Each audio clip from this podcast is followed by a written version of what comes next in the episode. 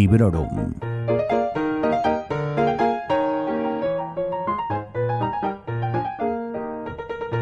Hola, soy Vanessa y esto es Librorum, el podcast sobre literatura en el que os traigo reseñas breves de algunos de los libros que voy leyendo, sobre todo si me han gustado, y en el que a veces también os traigo pequeños resúmenes de lo leído y de lo acontecido, siempre, claro está, intentando que tenga relación con el mundo literario o de los podcasts.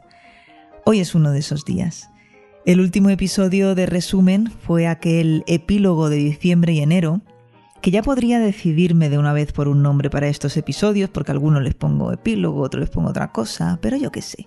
Yo voy mucho mm, según me apetece, ya os habéis dado cuenta, ya lo sabéis.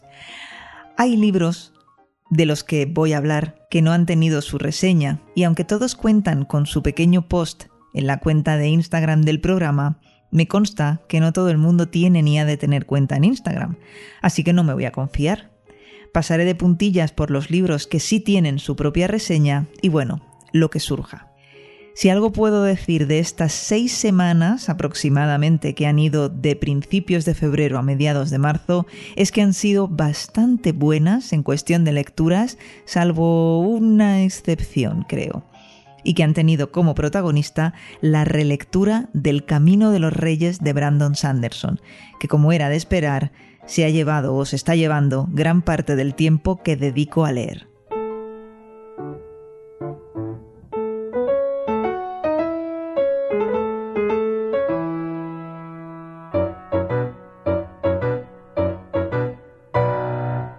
Sirva como claro ejemplo de que febrero empezó más que bien la novela El mar de la tranquilidad de Emily St. John Mandel. De este tenéis reseña en el episodio número 140 y es uno de esos libros que crece y crece y he dicho que pasaría de puntillas por los libros que tienen reseña propia, pero con este debería de hacer una excepción, ya que cuando lo terminé de leer la valoración fue de un 4 sobre 5. Al poco fue un cuatro y medio sobre 5 y a medida que avanza el tiempo más redondo me parece. Más ganas tengo de releerlo, obviamente será más adelante, y mejor recuerdo tengo de la historia. Así que aunque ya quedó claro en aquella reseña, os lo vuelvo a recomendar con entusiasmo y ya sé que no soy la única y que si ya comenté que El mar de la tranquilidad era el libro de moda, ahora lo vuelvo a decir. Es el libro de moda y no es una moda que queráis dejar escapar. Hacedme caso. Me duró poco, me duró algo más de una semana, lo leí en digital, y dispuesta a ponerme con esa relectura del primer tocho del archivo de las tormentas de Sanderson, opté primero por meter, por intercalar algo más ligero, como se suele decir, una lectura fresquita y ligerita. Pero en esta ocasión no para el veranito. Y esto es una coña que Noé y yo tenemos hace muchísimo tiempo. Que por cierto, no sé si hacía tiempo que no nombraba a Noé, no echan en Twitter, ya toda una celebridad. Aprovecho para decir, por cierto, que me regaló por mi cumpleaños otro libro también muy popular en los últimos tiempos que es Dama, Dama y Dama, en inglés Tomorrow, Tomorrow and Tomorrow, de Gabriel Sevin o no sé. Ella lo ha disfrutado un montón y yo espero poder darle una oportunidad muy pronto. Pero bueno, estaba hablando de esa novela fresquita, ligerita, ese libro Sorbete de limón un libro de entre libros o una novela, en este caso, contemporánea barra romántica de Taylor Jenkins Reid, Los dos amores de mi vida. Leída en un plazo de cinco días y siempre, por supuesto, combinándola con otra lectura en papel, de la que ya os hablaré a continuación, esta novela de poco más de 200 páginas es una novela que habla de amor, que tiene una gran dosis de drama, también grandes dosis de previsibilidad, y esto, ojo, no tiene por qué ser una cosa mala. Me explico. A veces solo queremos que se nos entretenga, ser espectadoras de las vidas ficticias de unos personajes que, deseablemente estén bien construidos y cuyas historias estén bien narradas. Jenkins Reid es garantía de que, aunque no estés leyendo la novela de tu vida, vas a estar leyendo algo bien escrito algo con cara y ojos, algo con personajes creíbles, sin situaciones inverosímiles. No olvidemos que además estamos leyendo narrativa contemporánea, realista, no fantástica. Así que el margen para fliparse es estrecho. Aquí no hay flipadas, aunque tampoco es todo tan plano como parece que os lo estoy pintando. No es spoiler, porque es el kit de la cuestión, que la protagonista de este libro da por muerto a su marido y se compromete con otro chico y entonces pues el marido vuelve. Y claro, pues tiene que elegir.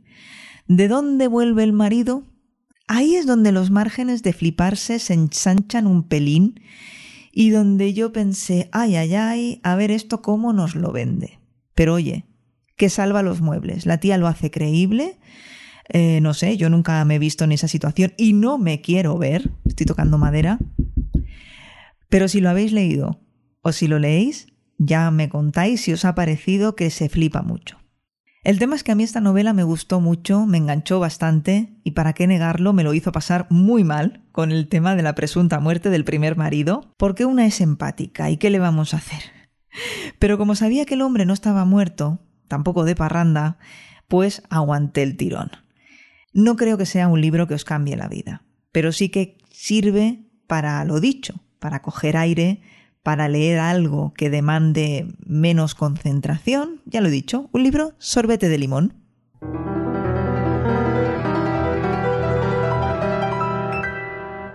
Y mientras leía estas dos novelas en digital, que son El mar de la tranquilidad y Los dos amores de mi vida, tenía entre manos, en papel, otros asuntos. Unos asuntos para nada sorbete de limón, asuntos para nada ligeritos ni fresquitos, sino una novela muy exigente, bastante abstracta y en momentos un poco confusa.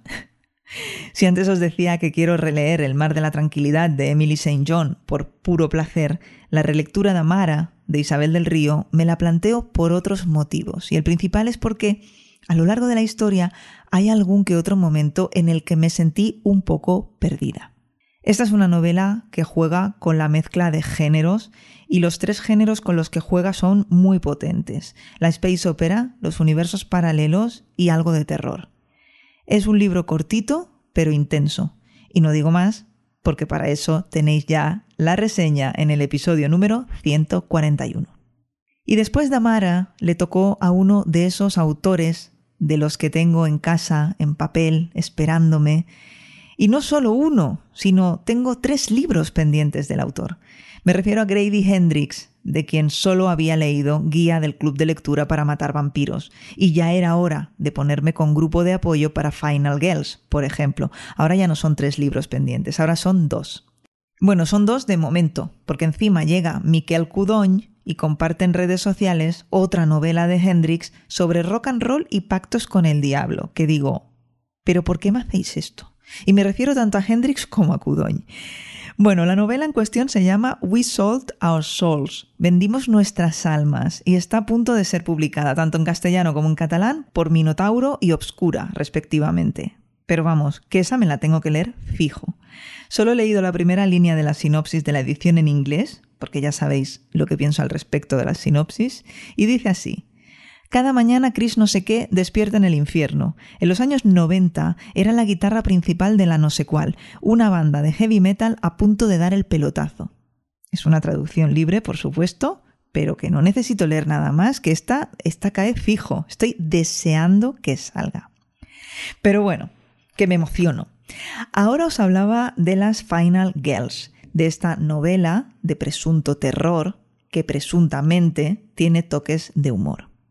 A mí no me hizo ni puñetera gracia, a mí no me dio miedo, y aunque un par de personas que, de las que confío y a las que aprecio achacaron el hecho de que no me gustase el libro a no ser fan de las películas del género en el que se basa, yo no estoy para nada de acuerdo.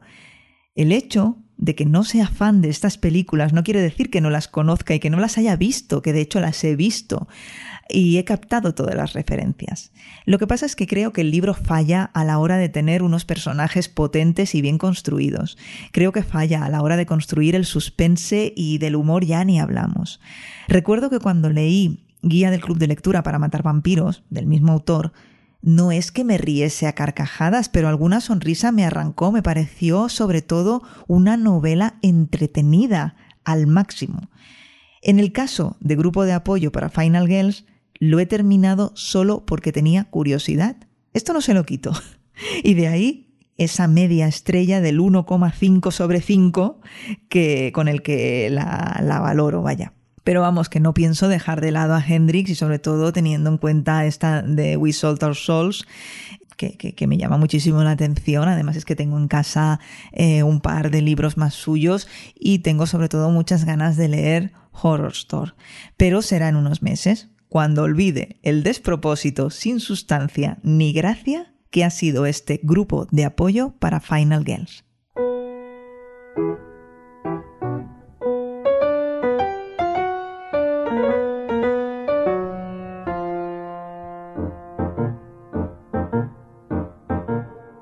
Pausa dramática, la que acabamos de escuchar, para hablaros de la relectura por excelencia, de Relecturest, para contaros cómo lo estoy pasando en esta aventura en la que me he metido con mucho gusto y con muchas ganas porque me apetecía muchísimo volver al Camino de los Reyes de Brandon Sanderson. De este libro hice reseña cuando lo leí por primera vez, en 2019, y la opción de hacer otra reseña de la relectura en plan un poco comparándola con aquella gana puntos. Si tenéis opiniones al respecto o sugerencias, ya sabéis que me encantará escucharos o leeros. La cosa es esa, que en 2019 leí El Camino en dos partes, con una pausa en medio porque me pilló en el cambio de casa. Luego leí Palabras Radiantes, que no me pudo encantar más, de momento es mi favorita. Y después, sin dejar mucho tiempo de descanso, me puse con juramentada y luego también con el ritmo de la guerra. ¿Y qué pasó? Pues la saturación pasó. Pasó que tras palabras radiantes todo me sabía a poco.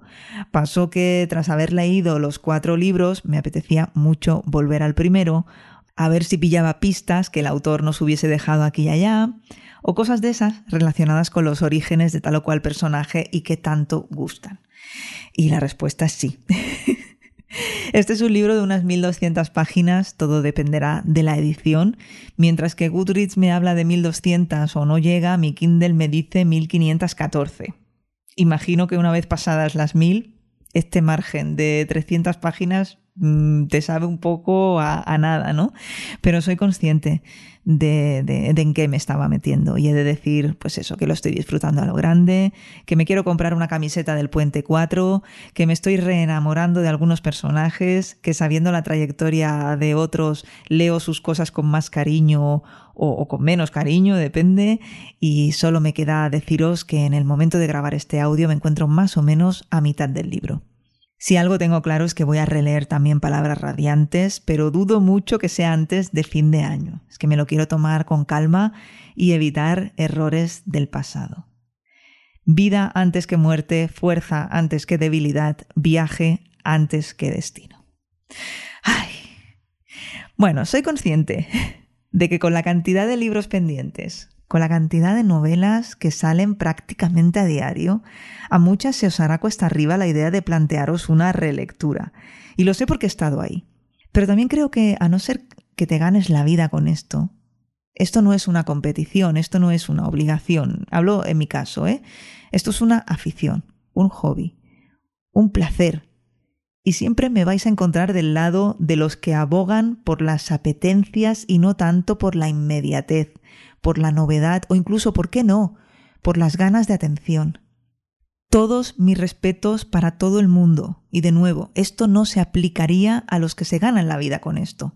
Solo, bueno, me apetecía hablaros de en qué parcela de este vasto terreno me encontráis a mí.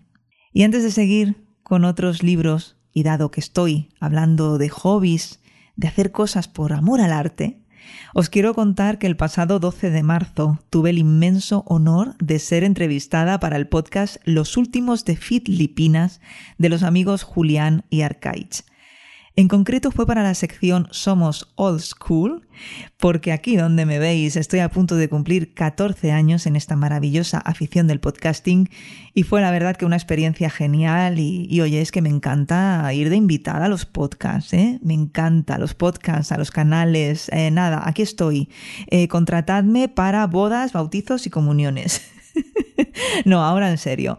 Si os hace gracia, escuchad la entrevista eh, y por supuesto escuchad ese podcast, vale mucho la pena. Se llama Los últimos de Filipinas y os dejaré el enlace en las notas de este episodio.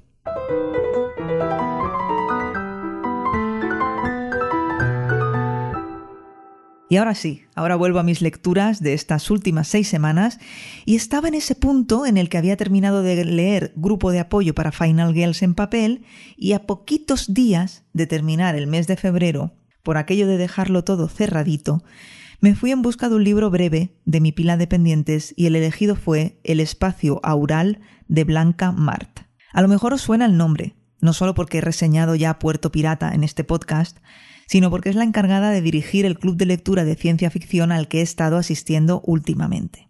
Este libro, El espacio aural, tiene poco más de 100 páginas, es una space opera ideal para adentrarse en el género, explora temas muy actuales, de hecho de rabiosa actualidad, como se suele decir, y todo esto mmm, habiéndose escrito hace unos añitos, pero ya sabéis lo que ocurre con la ciencia ficción, que siempre tiene ese aire de predicción, de adelantarse a lo que está por venir, ¿no?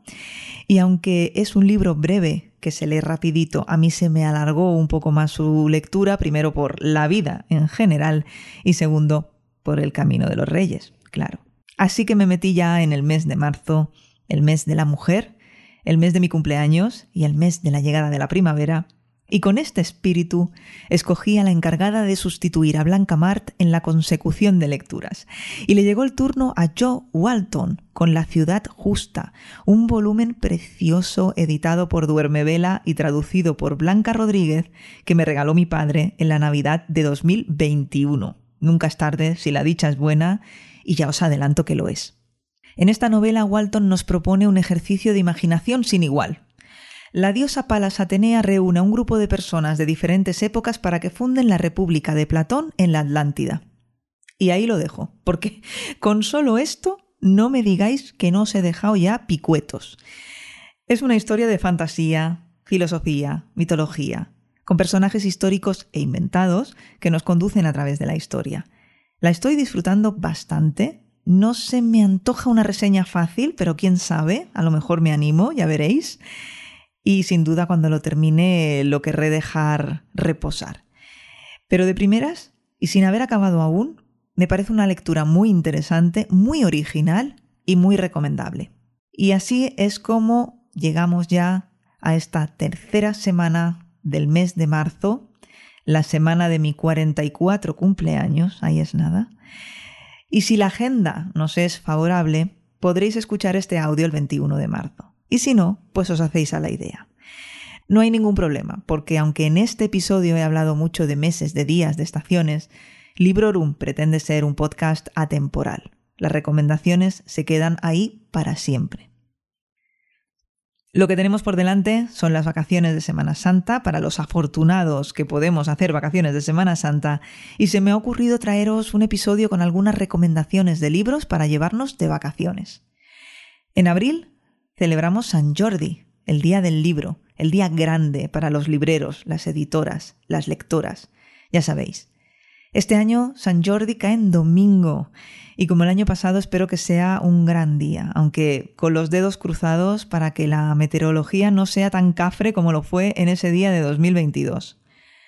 En mi lista de la compra para San Jordi ya he anotado Trenza del Mar Esmeralda de Brandon Sanderson y en cuanto a próximas lecturas, para el mes de abril me gustaría leer las biografías de Terry Pratchett y de Isaac Asimov, que me parece, no sé, que casan muy bien con el mes en el que celebramos el Día del Libro y el Día de San Jordi, al ser, bueno, pues unas biografías de dos autores tan importantes, al menos para mí. En digital me he pillado tanta cosa últimamente que prefiero fingir que no ha sucedido y no hacer planes. Ya improvisaré con el permiso, por supuesto, del Camino de los Reyes, que no sé cuándo lo acabaré. Tengo grandes planes para el podcast. En concreto, tengo a tres invitados apalabrados. Tengo ideas para episodios especiales. Y por supuesto, tengo muchas ganas de seguir compartiendo mis pequeñas reseñas con lo que me han parecido los libros que voy leyendo. Espero que sigáis ahí y que cuando todo esto llegue, os guste. Y hasta aquí llega este episodio resumen de los meses de febrero y de la mitad del mes de marzo. Tenemos la primavera ya aquí, una de mis estaciones favoritas del año, y lo siento mucho por los y las alérgicas. Estoy muy contenta porque tenemos también ya más cerca la playa. Espero que este año podamos disfrutar del verano sin tanto agobio como el año pasado, ¿verdad? Recordaréis que pasamos muchísimo calor. Y bueno, sobre todo espero que os haya gustado este programa, que aunque no lo parezca, no es un programa sobre el tiempo, aunque podría serlo, pero no lo es. No olvidéis, por favor, que hay un grupo en telegram t.me barra podcastlibrorum al que os podéis unir y seréis más que bienvenidos y bienvenidas y que podéis escuchar este audio en cualquier plataforma de podcasting que se os ocurra. Y si vais a alguna y no lo encontráis, por favor nos avisáis, ya sea en mis redes sociales, en las del podcast o en las de Sons Podcast. Gracias por seguir ahí. Hasta pronto y felices lecturas. Acabas de escuchar Librorum, un podcast alojado en Sons, red de podcasts. Encuentra mucha más información de este episodio en nuestra página web, sons.red barra Librorum. Y descubre muchos más podcasts en sons.red.